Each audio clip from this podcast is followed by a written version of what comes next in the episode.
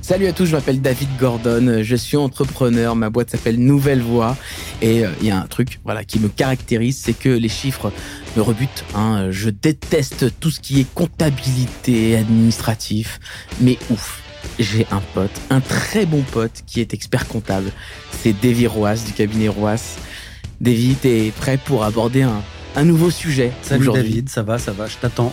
Tu m'attends T'écoutes. T'es prêt à en découdre Alors moi, il y a un truc qui a presque failli faire en sorte que je crée pas ma boîte parce que j'y comprenais absolument rien. Ça a presque été un espèce de mur infranchissable. C'était le régime société. Quel régime société je devais prendre au moment de la création de ma boîte Bah, je devenais, euh, voilà, je- j'avais Ça, pas de comme tout le réponse. monde. Comme, tout le monde. Ah bah, tu me rassures. Comme tout le monde. Donc j'ai pris mon, mon téléphone, j'ai dit à Davy, comme d'hab, t'as deux minutes par WhatsApp. Il m'a dit oui. Oui, j'ai la matinée. et il m'a expliqué ça très bien. Donc euh, j'ai envie de voilà que tu partages ça avec nos auditeurs et auditrices, euh, Davy.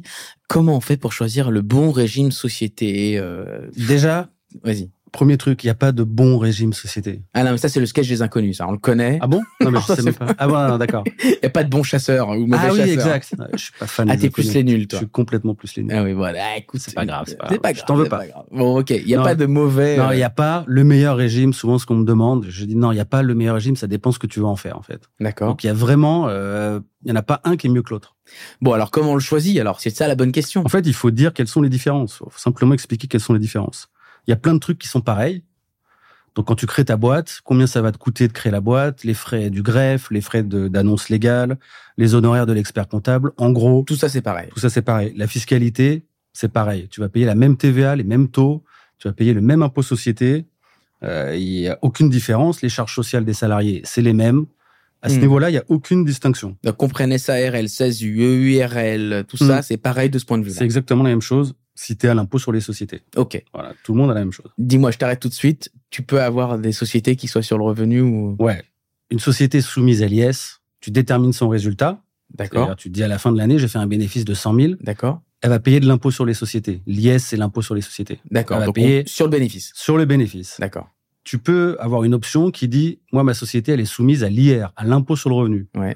Donc le résultat de la société, il n'est pas imposé à l'impôt sur les sociétés, t'en payes pas. Par D'accord. contre le résultat il rentre directement dans ton imposition comme un salaire. D'accord. Ok. Ok. C'est-à-dire qu'au lieu de mettre la ligne salaire 10 000, tu vas mettre ligne revenu de la société 100 000. Et tu payes l'impôt Et sur tu ça. payes l'impôt sur le revenu sur ce truc-là. Bon, ça fera l'objet d'un autre podcast, hein, parce que je fais genre j'ai compris, mais j'ai rien compris. On continue. On continue. du coup. Il y a une petite différence, c'est sur les activités. Normalement, tu peux faire toutes les activités en SARL ou en SAS, t'as pas de limite. Tu as quelques petites limites du style assurance euh, ou le gros établissement financier, où là, tu es obligé d'être en SAS. Mais D'accord. sinon, Sinon, toutes les c'est pareil. activités sont possibles dans l'un ou dans l'autre. Donc, admettons, là, on est entrepreneur, on crée pas une grosse assurance. Donc, en fait, on a Voilà. vraiment encore le choix entre Mm. euh, les SAS ou les SARL, tout ça. En fait, la vraie distinction, c'est le régime social du dirigeant. OK. D'accord Donc là, on va voir deux choses différentes. Donc, le régime social, c'est le euh, régime social, c'est comment je vais payer des charges sociales. C'est les, la sécu, le, le Voilà. chômage, euh, la Exactement. retraite, tout ça. C'est tout ça. Et là, je vais prendre le cas particulier. Tu es dirigeant de ton entreprise. Ouais. et tu es majoritaire. Tu as plus de 50% des actions ou des parts sociales. Le gros boss. D'accord En SARL, tu es un gérant. D'accord. En SAS, tu es un président. C'est la même chose, gérant et président. Mmh. Gérant et président. Mais dans un cas, c'est SARL, dans l'autre cas, c'est SAS. Et qu'est-ce que ça implique d'être ou gérant ou président d'un point de vue des cotisations sociales Alors, la deuxième condition, c'est que tu as plus de 50% des actions d'une SAS ou D'accord. des parts sociales de la SARL. Ok. À t'es- partir du moment où ces deux conditions sont réunies, d'accord Dirigeant majoritaire, on dit, à partir de ce moment-là, le régime social, il est complètement différent. Mhm. Quand tu es dans une SAS et que tu es le président majoritaire, tu es assimilé salarié. Donc, tu as un bulletin de paye, tu payes tes cotisations à D'accord. peu près comme un salarié. D'accord. D'accord Si ce n'est que tu cotises pas au Pôle emploi, puisque si ta boîte plante, et si, en l'occurrence, tu ne travailles plus, sachant que tu peux pas te virer toi-même, tu D'accord. n'auras pas droit au chômage. Donc, tu ne payes pas de cotisation chômage. D'accord. Donc t'es gérant, t'as Et un, bulletin de paye, tous comme les tout le mois. monde, Mm. mais tu ne toucheras pas le chômage si euh, la boîte se Exactement. coule. Voilà, ok. exactement. Ça c'est SA, S, S, SAS. SAS, président SAS. D'accord. D'accord. Et donc pour euh, les gérants, comment ça se passe Alors, pour les gérants, tu n'as pas de bulletin de salaire, tu ne perçois même pas de salaire, tu perçois une indemnité de gérance. Ouais, genre t'es indépendant, c'est ça T'es comme un, voilà, t'es indépendant, donc tu n'as pas de bulletin de salaire, tu n'as pas de justificatif qui donne ta rémunération. Ok. Donc, quelle est la grande différence d'un point de vue euh, sous Parce qu'on parle de ça. Alors, du finalement. point Ah, de vue sous, euh, ça dépend du niveau de rémunération, mais ça peut monter très haut. Tu peux avoir 30, euh, 35% de différence entre les deux, de cotisation sociale, entre les deux régimes. D'accord. Donc, tu peux payer vraiment beaucoup moins en SARL, gérant majoritaire. Donc là, si tu me dis ça, je me dis, j'ai envie du coup de payer beaucoup moins de cotisations et c'est super et c'est ça que je vais prendre. Voilà, exactement. C'est la question souvent qu'on dit, bah, il n'y a pas à hésiter, je vais prendre ça. Sauf que tu vas me dire que. Alors, sauf qu'il y a plusieurs points. D'abord, un, t'as pas de bulletin de salaire et mine de rien, c'est un truc qui peut poser des problèmes parfois avec euh, certains banquiers, par exemple. Donnez-moi vos trois derniers bulletins de salaire. J'ai pas de bulletin de salaire, je suis gérant majoritaire.